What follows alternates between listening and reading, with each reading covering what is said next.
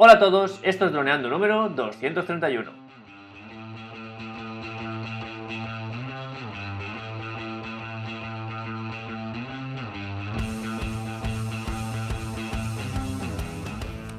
En el programa de hoy vamos a hablar sobre drones profesionales con la empresa Spadrons, que está aquí en Alicante. Pero antes que nada recuerda droneando.info Cursos online para pilotos de drones, aprende fotografía aérea, vídeo aéreo, edición y pilotaje avanzado a través de videotutoriales guiados paso a paso. Hola Dani, hola chicos, ¿qué tal? Hola Calle, hola droners. Pues nada, otro día aquí en Clubhouse, en directo. Y nada, muy contento de, de esta semana que hemos publicado dos vídeos y vamos a hablar del primer vídeo que sacamos el jueves pasado, que es este, esta aventura, calle, esta superaventura donde fuimos a Alicante, a la ciudad de la luz, que nunca había ido, que fue espectacular el sitio, a conocer a Espadrón, sí, como bien has dicho, una empresa que fabrica drones eh, profesionales aquí en nuestra comunidad, en Alicante. Y vamos, súper interesante, ¿no? Pues hace ya un par de meses creo que me hablaste de la empresa.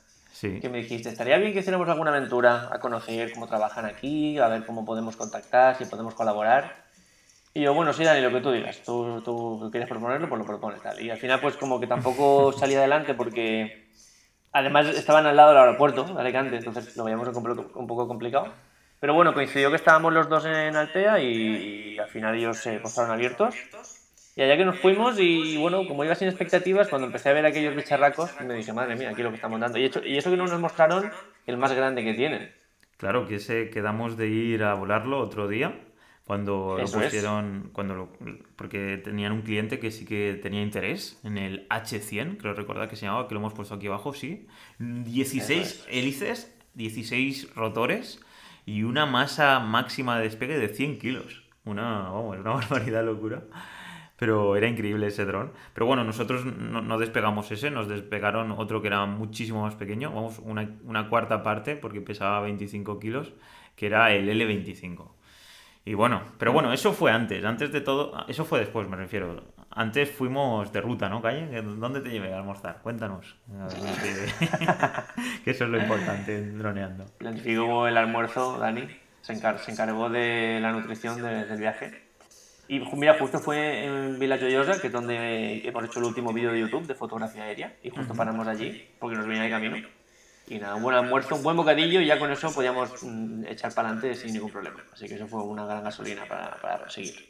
Así es, porque hay un proyecto, eh, puse por Instagram a ver si aquí en la comunidad valenciana es muy típico almorzar, que es comer fuerte como si fuera una comida a la hora a las 10 de la mañana. Y entonces hay varios Instagram que, que tienen que tienen pues perfiles relativamente potentes y, y puse ahí eh, colaboramos y, y no- nos contestó nos contestó uno de los perfiles y a ver si, si abrimos una vertical de droneando de almuerzos eh, calle almuerzos con drones O, o de, o de hacer vídeos, hacer un buen vídeo de un almuerzo, eso es una Sí, fiesta. sí, así es, sí, sí, estuvo, estuvo genial. Y bueno, y luego cuando ya teníamos energía, ya nos fuimos directamente allí a Alicante y, y al llegar allí eh, estaba todo lleno de policía y, y claro, es que fue curioso, ¿eh? Porque estábamos en la Ciudad de la Luz y como hay allí hangares, ¿no? Que hay espacios tan grandes, estaban vacunando a la gente.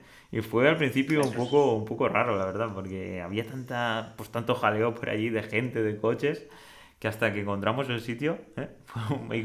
Nos perdimos con el GPS. De hecho, casi nos metimos en, en la cola de vacunación.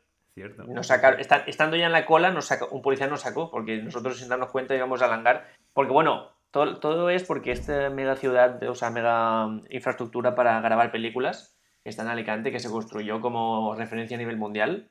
Y así lo fue durante un tiempo.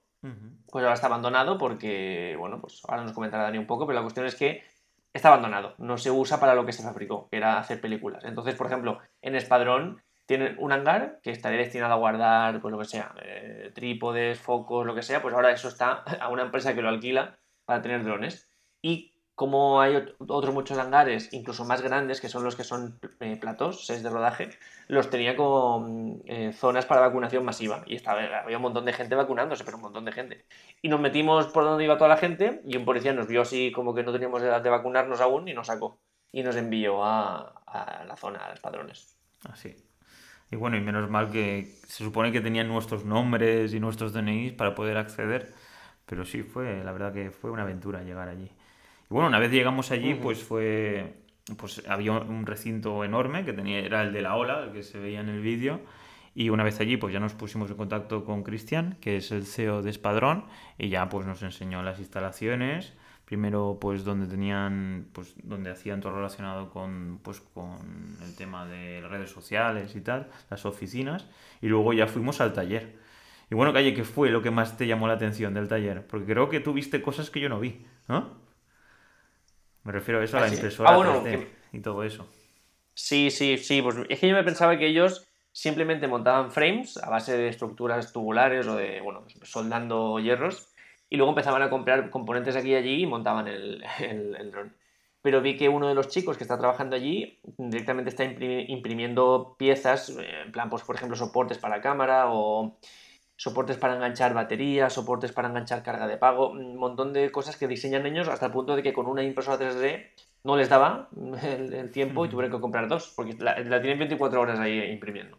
Sí, sí. Y, y toda la plantilla, o sea, está el CEO y el, digamos, los dos que empezaron la compañía y los demás casi todos, creo que, era, creo que casi todos eran ingenieros. Sí. Y claro, pues ellos estaban ahí con sus diseños de AutoCAD o lo que fuera y iban imprimiendo, imprimiendo, imprimiendo. Y, y luego estaban, ya no solo que nos despegaron, sino que te estaban montando a la vez como cuatro o así, creo. Estaban haciendo pruebas, chequeos, claro. Eh, Todo se complica mucho más. Con un dron tan grande, con más brazos, con todo eso, pues se complica mucho. Los motores mucho más grandes, todo. Ocurren más fallos también, por supuesto.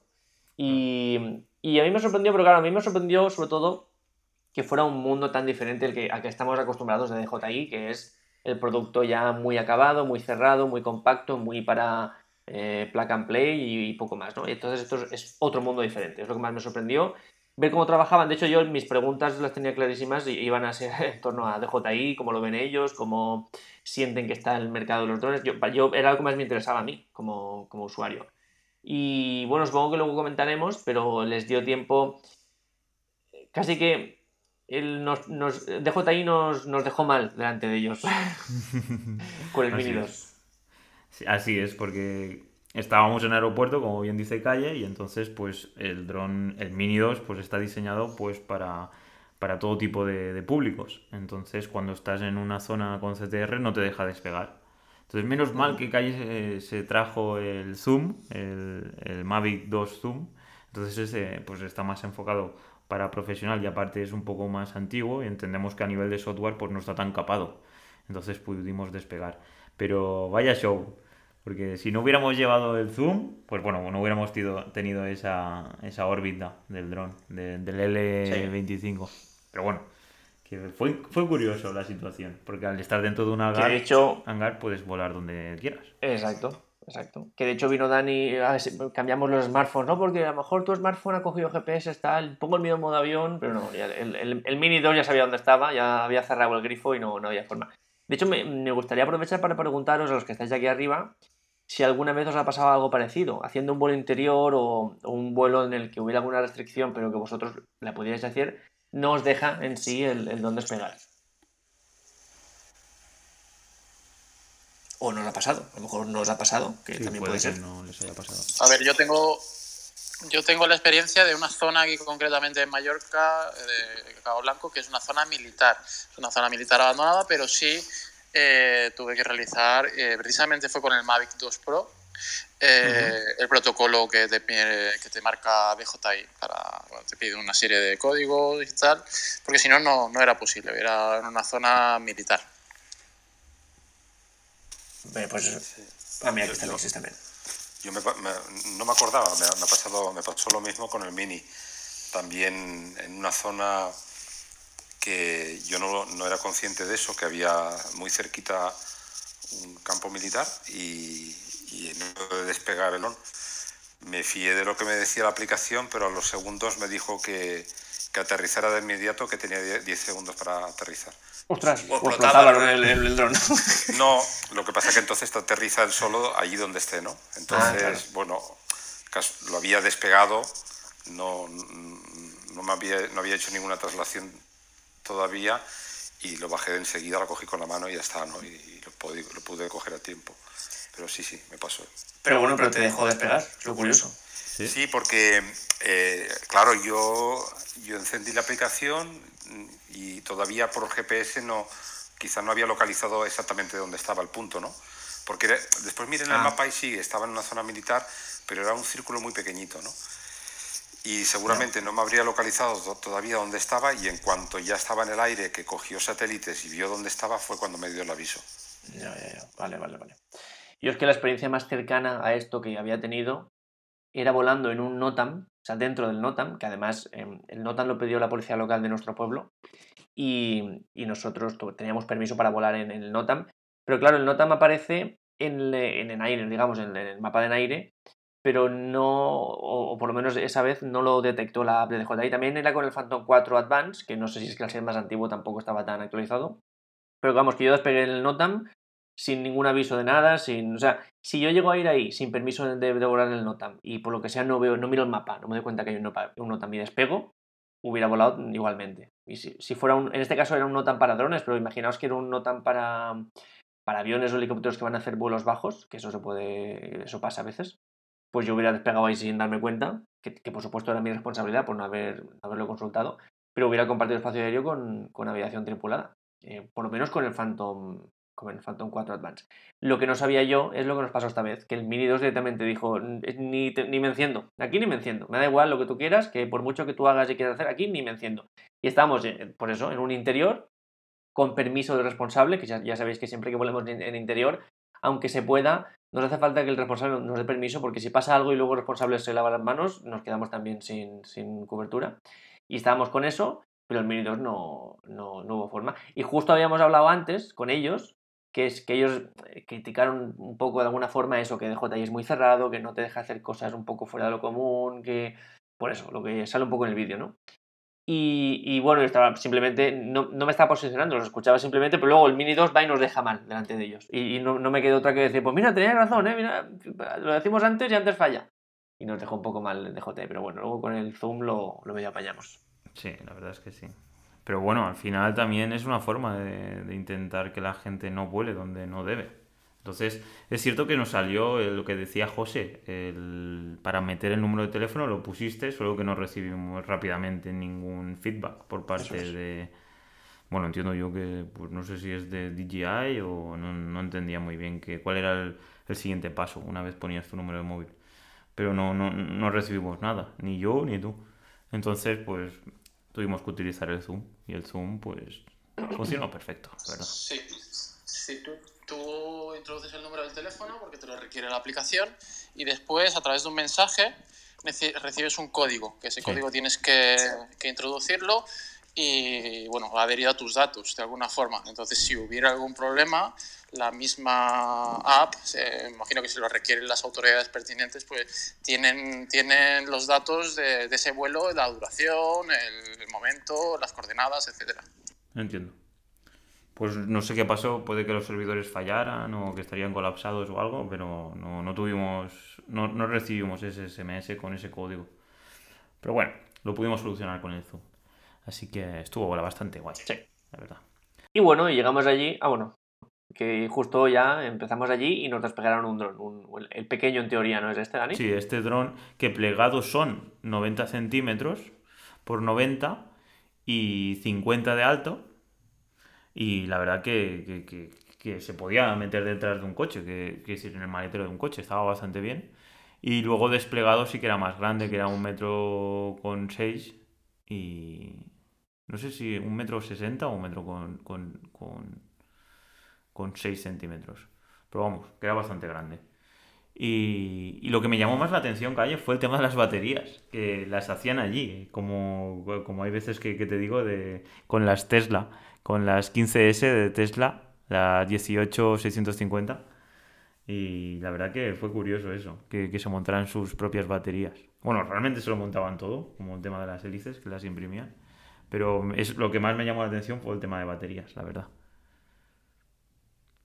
Sí, además tenían una montaña de baterías ahí mm, eh, balanceándose, porque bueno, son baterías con todos los problemas que ya conocemos de las baterías tradicionales, de que se, las, las celdas se, se cambian de voltajes y tal, y tienen una montaña de baterías balanceándose, simplemente para, para no perderse.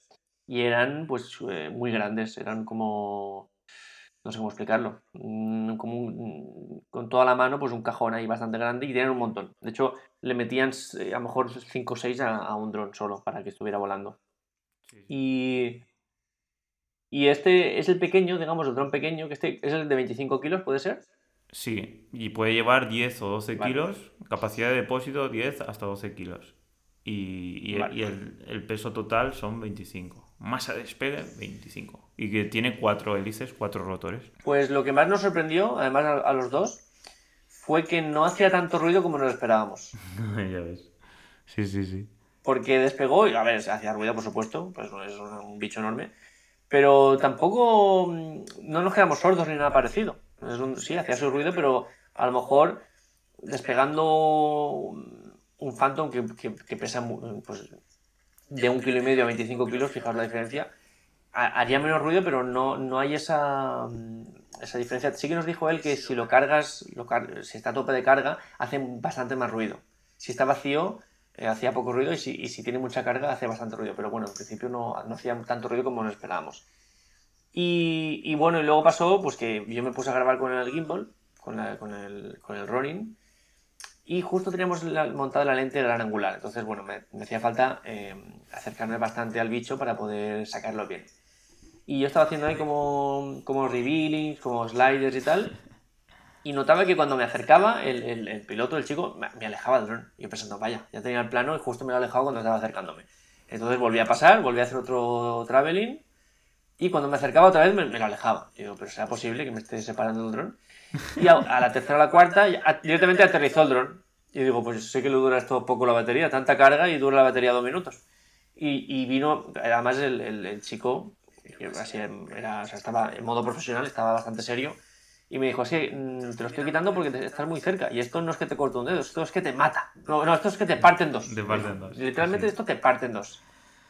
Y, y pensé, ah, pues es verdad, claro, yo estoy acercándome aquí a, a hélices de, enormes y yo con toda la tranquilidad del mundo. Y, y cierto es que, bueno, según ellos nos dijeron, Dani, que nos sorprendería ver, bueno, a mí me sorprende Sí, esto sí. que es capaz de cortar este- estos, estos drones. Pues nos comentó que cuando est- estaban en el puerto de Alicante, creo recordar, o que tenían, tuvieron acceso a un contenedor metálico de los que suelen utilizar para traer eh, pues materia prima o productos de otros sitios mediante, mediante barcos, pues que hubo un error en uno de los drones, chocó y hicieron un boquete en uno de estos contenedores. Y vamos, eh, se supone que son uno de los contenedores, son súper resistentes porque son de metal, son de hierro. Y la verdad que fue llamativo, porque si puede cortar un, un contenedor, imagínate a un humano o algo que es de carne. Lo hace picadillo. Exacto. O sea, de hecho, bueno, nunca hemos tenido accidentes en, en modo pues, que nos hayan hecho daño, pero sí que hemos tenido algún suscriptor que se había hecho cortes en el dedo con un Mavic Air 2, creo que era, Sí, así fue. y se hicieron cortes así bastante profundos, pero bueno, no era, no era un dedo cortado, era un, un rasguño profundo en, en el dedo. Y claro, esto era pues multiplicado por, por mucho más, así que se supone que pues, te cortaría un brazo o, a saber. Y, y nada, pues nos lo, lo despegó ahí, tampoco tenemos mucho espacio, simplemente pues nos lo despegó un poco hacia adelante y hacia atrás. Y suerte que teníamos el Mavic 2 Zoom para poder grabarlo. Y bueno, pues algunos planos chulos salieron. Sí, así es. Y luego nos estuvieron comentando pues todos los accesorios que tenía, porque las aplicaciones de este dron eran fumigación, siembra, todo esto relacionado con la agricultura, y luego podía hacer transporte de la carga, que era entre 10 y 12 kilos, y desinfección de, pues, de grandes superficies o de lo que... pues, desinfección en general, del tema higiénico. Y la verdad que, que, estaba muy guay. Todos los, bueno, todos los accesorios que tenían. El mando era bastante, no sé, súper diferente a los nuestros. y, y fue llamativo pues, ver en general todo lo que tenían allí montado. Porque a mí todo esto de cacharrear y todo eso me encanta con el FPV. Pero esto ya era otro nivel. Esto ya era cacharrear al máximo. Imprimirte tus propias piezas y ahí tocar los cables y tocar ahí el BMS para la batería para que todas las celdas estén ahí inyectando la misma electricidad y no sé, estaba, estaba guay. Pero vamos, el dron que era una locura era el H100, ¿no calle? Ese que, que no pudimos Sí, volar, sí, sí. Que, que tenemos aquí abajo que pone 16 rotores, madre mía, 100 kilos. 40 minutos de vuelo, ¿eh? Que eso sí que no lo sabía. O no lo comentaron en aquel momento. Y fue, madre mía, no sé, era enorme, ¿eh? Eso es cuando le- salgo yo ahí de la foto, que es algo 86 centímetros de, de hélice. Qué Sí, sí, locura, sí, sí. la verdad. De hecho, impactaba un montón. Claro, eso en cuanto a temas de batería, pues eh, o sea, dura 40 minutos, pero porque le metía. Si el pequeño tenía 5 baterías de, esas suyas, pues imagínate este las baterías que tendrá. O sea que. Sí, sí, a lo mejor A mí me sorprendió un poco que- que- O más. Exacto. A mí lo que, me, sor- lo que más me sorprendió es que estaban acostumbrados a eso. Se notaba que estaban todos los días, digamos, en, en ese ámbito, en ese contexto, y estaban totalmente acostumbrados a tener un dron de 25 kilos, a tener otro aquí de 100, y no les parecía nada de otro mundo.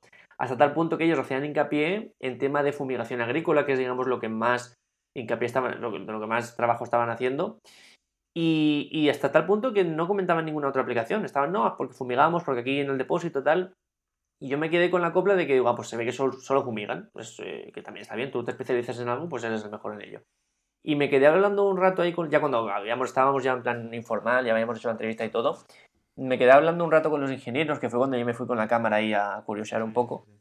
Y, y empecé a preguntarles, pues, qué cable estás tocando aquí o qué es lo que estás haciendo aquí. Porque, bueno, básicamente las mismas piezas que tenemos en un Phantom, lo que pasa que, o sea, en un DJI, que no las vemos, por supuesto, pero están allí. El, el- la IMU también la tienen, el, la- sistema de GPS, el, el- el emisor de señal. Tienen también ESCs, ESCs enormes, los tienen, que además me, me hizo gracia porque los vi em, siempre, los ESC, ya, eh, ESC, ya sabéis que son las piezas que están entre el motor y la IMU y le están diciendo al motor cuánta potencia eh, tienen que dar o dejar de dar para que el dron sea estable, porque si no, si tuviéramos que estar calculando manualmente la potencia de cada motor sería una, una locura.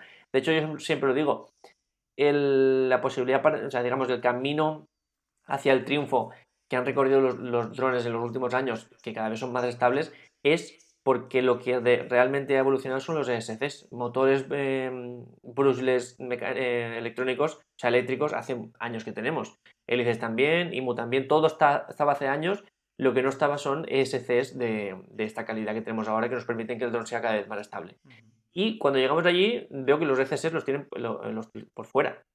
Digo, ostras, ¿y esto mm, cómo lo tenéis así? No, es que, claro, siempre- como siempre estamos haciendo ajustes, queremos que sea accesible.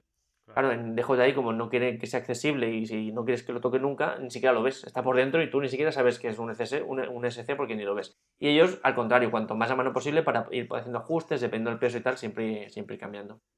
Y entonces, ahí, está, ahí, ahí estaba yo curioseando, tal, preguntando, digo, hasta que me digan que me calle, pues yo seguiré preguntando. Y, y entonces veo que estaban manejando una pieza, digo, ¿esto qué es? Y, y me no, esto para la siembra. Digo, ¿cómo que para la siembra? Sí, aquí metemos las semillas y, y sembramos. Digo, ah, pero que también sembráis. Digo, hombre, claro, sí, casi, casi, casi que hacemos más siembra que, que fumigación.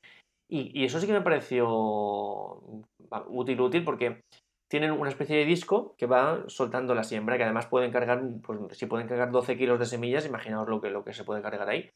Y mm, simplemente el dron le ponen unos waypoints para que cubra bien el terreno y hace la siembra, pues nos lo dijo, en dos horas, lo de dos días, luego así. No, no, en ocho horas, lo de dos días, creo que nos dijo. Sí, 50.000 semillas. Sí, sí, sí. Tienen un vídeo con una colaboración y es increíble, la verdad. Que es lo que tú dices, que con el disco va, pues va repartiendo todas las semillas y eh, con, pocas, pues, con pocos vuelos tienen ahí infinidad de semillas plantadas.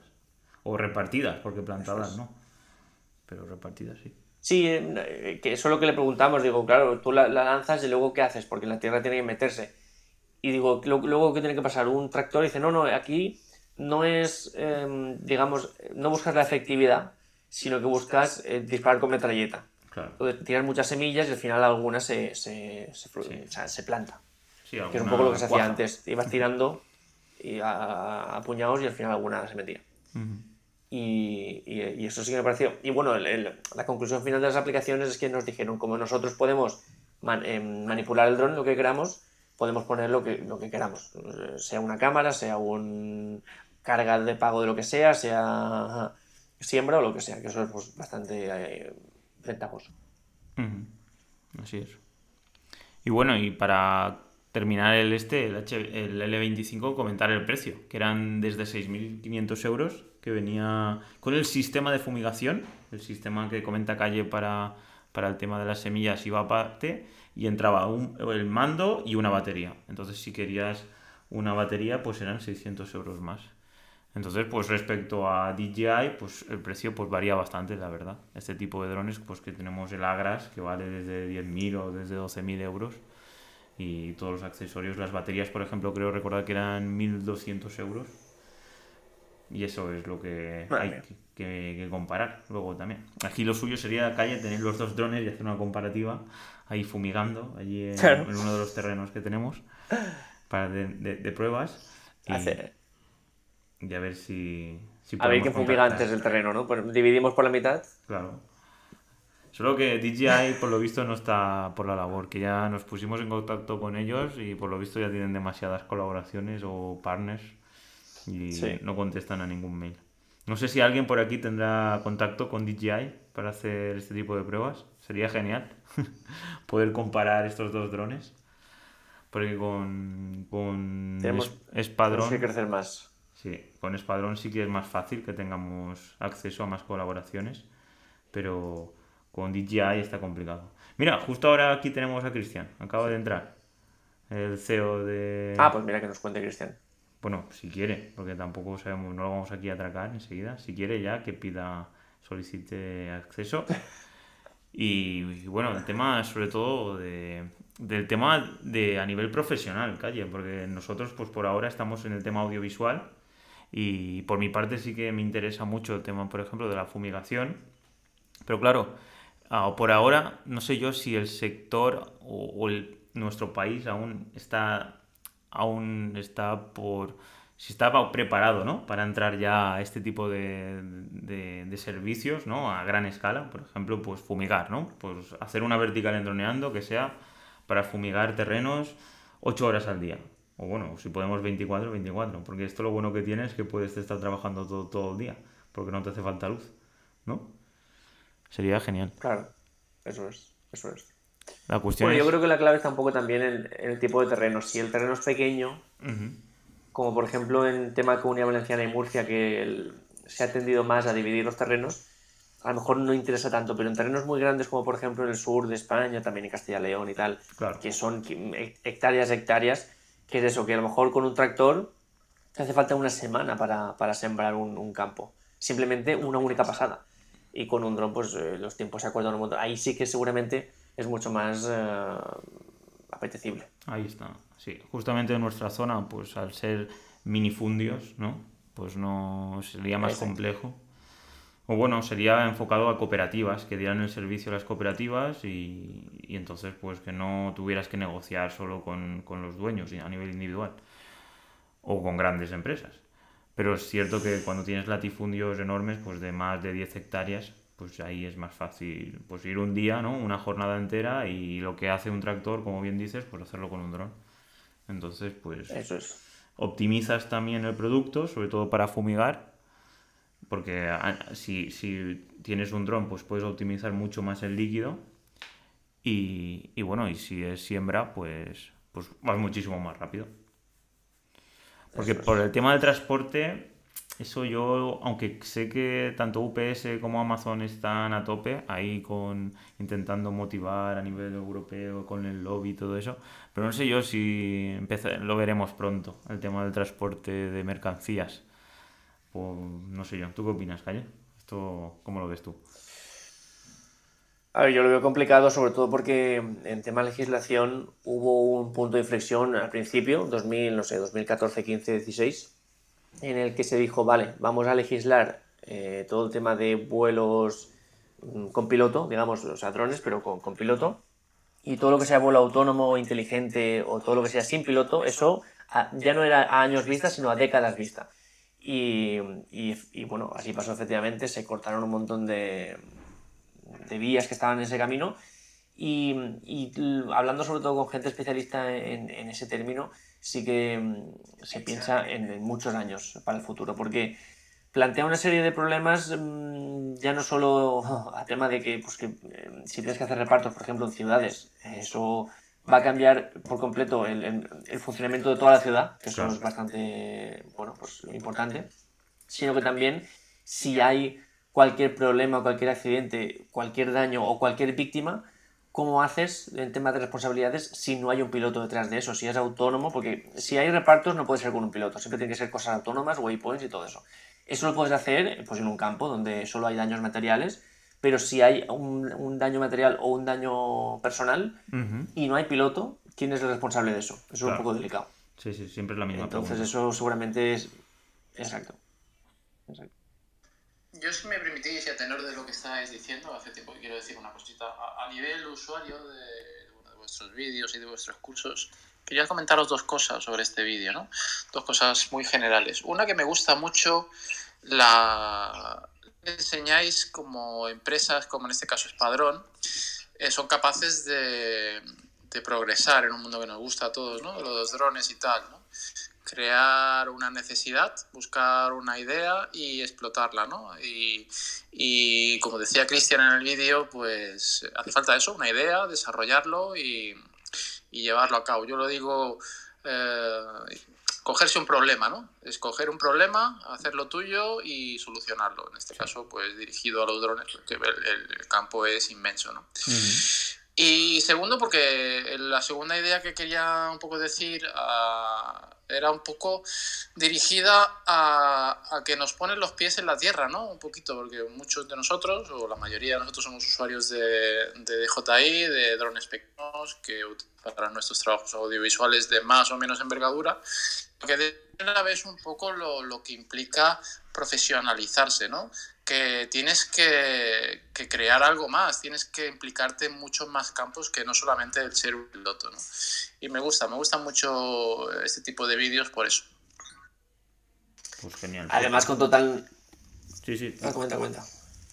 No, no, que totalmente de acuerdo que al final eh, la vertical del audiovisual pues la tiene copada DJI y, y aparte pues que aparte de crear contenido audiovisual pues están todas estas aplicaciones que hemos dicho, aparte por de rescate, el tema de, por ejemplo, de placas solares y de molinos eólicos, de que sería más conservarlo y mantenerlo. Y entonces hay muchísimas aplicaciones que, que, ya hay y que las que van a venir. Porque al final, con, si se puede automatizar y aparte puedes ahorrar costes, es todo genial. Ahora la cuestión está el tema de la normativa.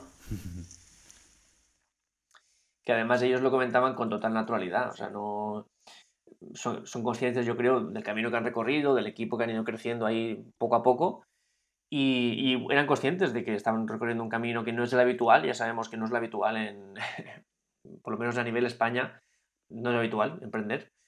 Y, y, la verdad es que te alegra ver que pues, no todos están enfocados a echar currículums o a ser administración pública, y que hay gente pues que se pega con, con otra, bueno, más que se pega, sino que sale con sus ideas a, a crear un, una solución, como, como comentas, a un problema. Y, y fíjate, pues lo, el, el, caso práctico es el de sembrar algo. Ellos lo que te hace falta, algo, digamos que hace falta días, ellos lo convierten en horas. Gracias a sus ideas, a su tecnología, a su preparación, a sus aparatos. Y, y eso es solucionar problemas, eso es tener capacidad para solucionar problemas a través de la ingeniería y eh, yo siempre lo he pensado, al final, mm, aunque, no, aunque no queramos, pensamos en un dron como un juguete, porque tiene todos los componentes de, pues como si fuera una consola o algo así. Entonces, como todo mm, ese bagaje que hay detrás de un juguete. Pero al final, un dron, igual que un smartphone, por ejemplo, es una tecnología transversal, que significa que toca otras tecnologías, otros em, varios ámbitos empresariales, varios ámbitos de la vida, nos pueden solucionar varios problemas. Y drones, en este caso, es lo mismo. Pueden servir para grabar una cosa, pueden servir para inspeccionar una estructura o pueden servir para mm, siembra. Y ellos lo que hacen es hacer hincapié en ese tipo de, aplicaciones que ya nos ha comentado, nos comentó Cristian en su momento y, hoy también Dani, que hace que eso, pues que con un dron puedas hacer algo más rápido que sin un dron, que es pues, con un tractor o con, pues, cosas más extrañas para fumigar. Así que para mí eso es mm, estar en la delantera en este sentido. Pues así es, estamos en el principio de la ola y lo que va a venir, chicos. Así que cogeros, que vienen curvas y, todo el tema de la tecnología alrededor de los drones, vamos, está candente. Y vamos, yo estoy súper emocionado de poder ir a ver Espadrón y, las que vengan. Porque yo creo que, aunque la normativa y todo el tema de de pues la legislación nos lo está poniendo un poquito difícil, yo creo que antes o después será será pues bueno, un sector súper revolucionario hasta que pueda yo ir con mi traje de Iron Man. El tema de la legislación es la que es, ¿no? Al final, lo que quería decir un poco es eso, que hay que implicarse, hay que implicarse más, hay que formarse en otros campos que, que al final completen la formación profesional en la que tú quieras convertirte. ¿no? Estos chicos de Espadrón, por ejemplo, tienen una serie de, gente que está especializada, ingenieros o sus campos, que al final forman un equipo compacto que va en una dirección concreta. ¿no? Y yo lo que me gustaría un poco decir eso, ¿no? que, que todos los que seguimos, por ejemplo, vuestros cursos, eh, queremos algo más, porque nos formamos, pues en este caso, en fotografía, en vídeo, y buscamos los profesionales que nos puedan llevar un paso más adelante. Y ese es el camino, ¿no? Ir un poquito más hacia allá, no quedarse estancado esperando a dónde va a llegar esto, sino dar un paso adelante y acompañar un poco el proceso. Así es, totalmente de acuerdo. Hay que ir acompañando, sobre todo nosotros por nuestra parte, vamos, todo, si podemos hacer droneando pro para, para, gestionar, bueno, para enseñar a todo el mundo pues, a utilizar este tipo de drones y acercarlo más a todo el mundo, pues sería genial. Y por nuestra parte, ojalá que en un futuro se crezamos mucho más para crear drones así o podamos invertir en este tipo de... Pues para, porque al final hay que tener en cuenta que para estar ahí, como dices, José, hace falta también tener estructura, tener un equipo grande y poder pues estar ahí.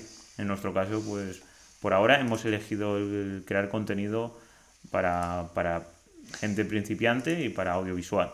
Pero vamos, no descartamos crear contenido y plataformas de cursos para profesionales de, de otros sectores, de otras verticales, como las que estamos diciendo.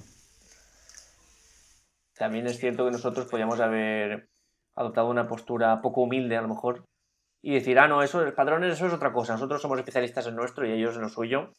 Y lo que pasa es que siempre que yo hablo un poco de mí personalmente, siempre que he adoptado esa postura, me ha salido mal, porque al final, eh, digamos que quedarse cada uno en lo suyo y no compartir es el camino para no crecer. Y, podemos haber adoptado esa postura, no lo hicimos y me alegro de que no lo hiciéramos porque vas allí eh, en modo aprender, no vas a, ser especialista de nada. Y es cuando ves cosas que, aunque sí, bueno, se puede vincular con tu mundo, pero que es bastante diferente. Y es cuando aprendes un montón, cuando te abres un poco también tu mente, ves que hay cosas más allá de lo que tú te pensabas. Y yo creo que eso es un poco la clave, ir con esa mentalidad, no solo a, este caso, a Espadrón, sino a cualquier ámbito de la vida. Afrontarlo desde un punto de vista siempre humilde por mucho que tú sepas, por mucho que tú transmitas, em, cualquiera persona o sea, te pueda enseñar algo de cualquier tema si es muy concreto. Por ejemplo, aunque tú seas especialista de, por ejemplo, tú eres especialista en historia. No significa que una persona que no es especialista en historia, pero que abra un libro y te hable de algo muy concreto, te lo pueda enseñar, porque tú no puedes ser especialista en toda la historia a nivel máximo. Entonces, yo creo que siempre hay que estar abierto a eso, a que ir a los sitios y aunque tú sepas, escuchar, aprender, ver, lo, pues lo que hice yo, me, metí, me, me fui con la cámara y me metí en cada rincón que estaban allí tocando cables, pues yo con la cámara ahí, con el micrófono, y, creo que es la clave para aprender, ser un poco curioso en ese sentido. Así es, totalmente de acuerdo. El ser humilde y el, pues bueno, intentar pues transmitir tus conocimientos y también pues no tener miedo a no saber en un momento determinado y no competir. Quiere decir, hay gente que sabe más de una cosa y otra que sabe más de otra y no tener miedo a, a comentar y transmitir nuestros conocimientos y tampoco pues tener miedo a que otros sepan más que nosotros. Así. Así que genial. Muy contentos de haber ido a Espadrones y esperamos que no sea la primera ni la última vez que vayamos a colaborar con una empresa de drones profesionales. Así que ya llevamos 40 minutitos, calle. ¿Quieres comentar algo más? o nos vamos despidiendo? Me voy despidiendo. Sí, pues si quieres ir despidiéndote, genial. Genial, chicos. Pues nada, muchísimas gracias a todos los que habéis estado aquí en directo, a José, a Alexis, a Alberto, Pascu, a Cristian, el CEO de Espadrones, a Joaquín y a David. Nos veríamos ya la semana que viene. Así que nada, muchísimas gracias a todos vosotros por vuestro apoyo, por vuestras valoraciones de 5 estrellas en iTunes. Esto va por la gente que nos escucháis en podcast en los miércoles, ¿vale? Así que muchísimas gracias también por los me gustas y los comentarios en iVoox y por seguirnos en Spotify. Así que finalmente muchísimas gracias por apuntaros a los cursos, a los cursos de dronando.info. Ya sabéis, 10 euros al mes, la suscripción mensual que tenemos, el Netflix de los pilotos de drones, porque sin vosotros, sin esta colaboración, pues todo esto no existiría.